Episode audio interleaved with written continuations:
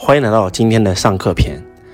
今天呢，周老师在上一个老师的课程，然后上完以后呢，特别的失落，所以就不上课了，就去到房间给你们录日精进。每年周老师都会出去上课，这个习惯仿佛已经养成了十多年了。从我遇到我的恩师罗伯特清崎开始，我就爱上了学习。我真的发现，我们中国人的思维是大学毕业就意味着学习的终身结束，而美国人的思想是大学毕业就意味着学习的刚刚开始。因为我们在大学里学到的东西经常是用不上的，所以我们来到社会上想开车要学习开车，想游泳要学习游泳。那我们想赚钱呢？我们想让把自己的婚姻经营得更好呢？我们想创业，我们想投资，都需要学习。凡是会就很简单，不会就很难。学过就会，没学过就不会。所以周老师几乎每一年都会出来学到两到三次。以前我是几乎把我收入百分之八十拿过来学习。后来呢，随着周老师收入的递增，然后慢慢变成了七十六十五十四十三十，现在可能每一年只需要拿我收入的百分之零点几个点，虽然比例越来越少，但是学费越来越多。每一年现在周老师平均还会保证在一百万左右以上的学习费用。呃，今年呢去了华为总部学习，让周老师特别特别特别的震撼。呃，第一次去腾讯的时候很震撼，一栋大楼。哇，现代科技感扑面而来，然后又去了阿里，哇，阿里更震撼，像校园，啊，有湖，是一个园区，不是一栋冰冰冷冷的写字楼，像北大清华校园一样，哇，太震撼了。那这一次去到华为更震撼，那简直就是一座城啊，简直就是一个城市啊，啊，这次去的是华为的研发中心啊，在东莞的松山湖，真的是把欧洲所有的城堡全搬进来了。华为的员工是在城堡里面办公，你去了以后感觉像旅游景点连这个火里面都跑火车，那太大了，比这个世界最小的国家要大好几倍，很震撼。包括上课程的内容啊，其实呃，这个每一次去学习都会让周老师或多或少的有收获。以前呢什么都不懂，听到一个老师讲课就特别的兴奋，有法喜的感觉。随着自己的修行越来越高，课程市面上几乎上的多了，然后上到一定程度以后。就没有以前那种喜悦了，因为发现老师讲的内容大家都知道啊，我都知道，只是论证了我的一些观点。但是再往上走，当你上到一个一个非常高的高度的时候，你再出来上课，你会发现，哎呀，真的很难受，因为都是比你更低的人。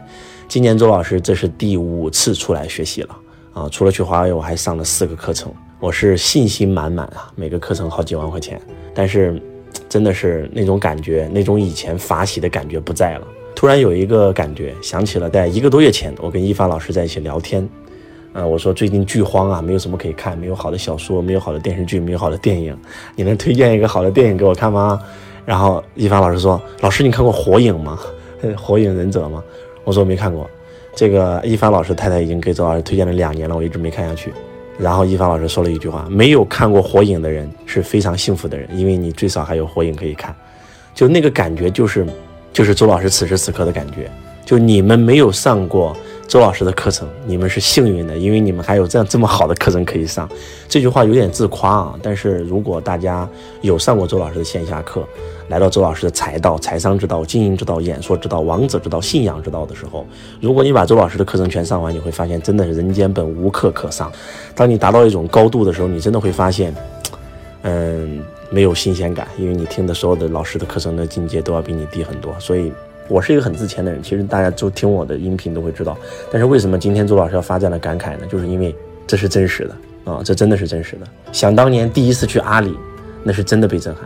第一次听什么是绩效考核，什么是 KPI，什么是价值观考核，什么是使命愿景价值观，然后第一次听战略执行的课程也很震撼。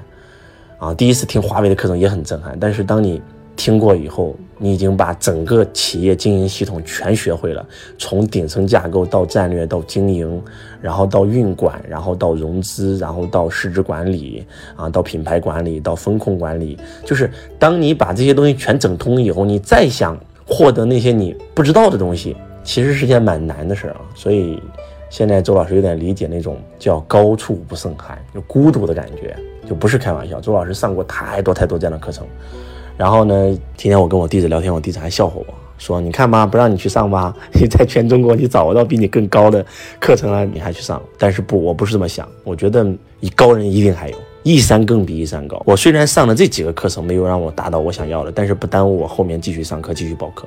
就是周老师是一个什么样的人呢？我总相信一定会有比我更厉害的人出现在我生命当中，把我人生带到一个新的境地。这这就是我的想法，真的是这样的。我记得我上罗伯特清崎课程的时候，在两年前，我把他从美国请到中国来演讲，他就说过这句话。他说，在你生命当中，时不时的会出现一本好书，把你的生命带到一个更高的境界；在你生命当中，时不时的会出现一个老师，把你的生命带到另外一份境界。就我特别特别相信这句话。所以我要不停的看书，我要不停的去学习，我要不停的报课，直到找到比周老师更高的人，他能把我带到一个更高的阶段。真的是这样的，真的就是不停的学习，不停的学习。就是你们没有感受过那种法喜的感觉，所以你们无法理解我所讲的东西。就如果有一天你真的在一个老师的课程现场，你感受到你生命层级的提升的时候，你真的会觉得学习这个东西是个好东西。我给大家举个例子吧，我现场提升一下大家。我们很多人之所以一辈子活得像蝼蚁一般，就是因为还在生存的维持。我们蹲在地上看那些小蚂蚁们忙来忙去，在我们看来是没有任何意义的。而我们飞机飞上云霄，看到地上的那个人点跟那个蚂蚁没啥区别，忙来忙去。因为你是在为生存。人活着要吃饭，但是人活着不是为了吃饭。比生存更高的是什么？是生活。为什么大家喜欢看《红楼梦》啊？为什么《红楼梦》能够变成红学，能够让这么多人研究几百年？就是因为。那才叫生活，那才叫活着。你的生活当中是有诗词歌赋的，你的生活当中是有精神世界的。那比生活更高的境界是什么？生命，那就是修行啊。为什么《西游记》要比《红楼梦》更高一个阶段？因为它是讲修行的。所以，立刻一个金字塔在脑袋里升起：生存、生活、生命。就假如说一个活在生存维持的人，跟活在生活维持的人，那生活的维持的人，那那是看到那个生存维持的，那就是蝼蚁嘛。那假如说你活到生命的维持，达到开悟觉醒的那种状态，你再看那些活在生活或者是生存维持的人，你会觉得哇，太低了。给大家讲一个真实的体验，记得在几年前去加拿大的时候，我们在加拿大一个非常漂亮的城堡啊，在那边这个看着雪山，泡着温泉，那个感觉太美了，喝着红酒。然后那个地方很多日本人都移居到那个地方了。有一次那个地方发生地震。然后当地就采访，哎，这个地震有没有影响你的生活呀？然后当地有中国人，中国人就说，对，影响我们生活了。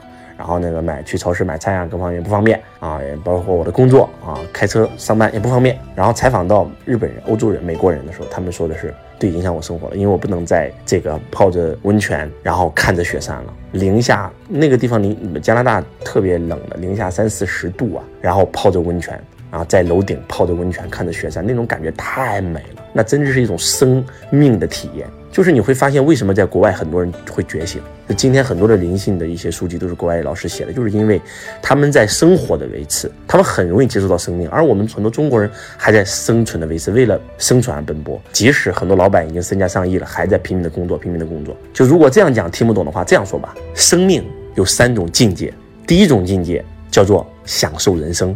叫做游戏人间，每天只做自己爱的事儿，每天只做想让你享受的事儿，就这一层境界已经很多人刷下去了。很多人是为了工作而工作，而很多人是真的为了享受，因为人生本来就是生命，就是用来享受的嘛。要有极致的生命体验，才叫做活着。做你想做的事，去你想去的地方，见你想见的人。成功是为了什么？是为了享受。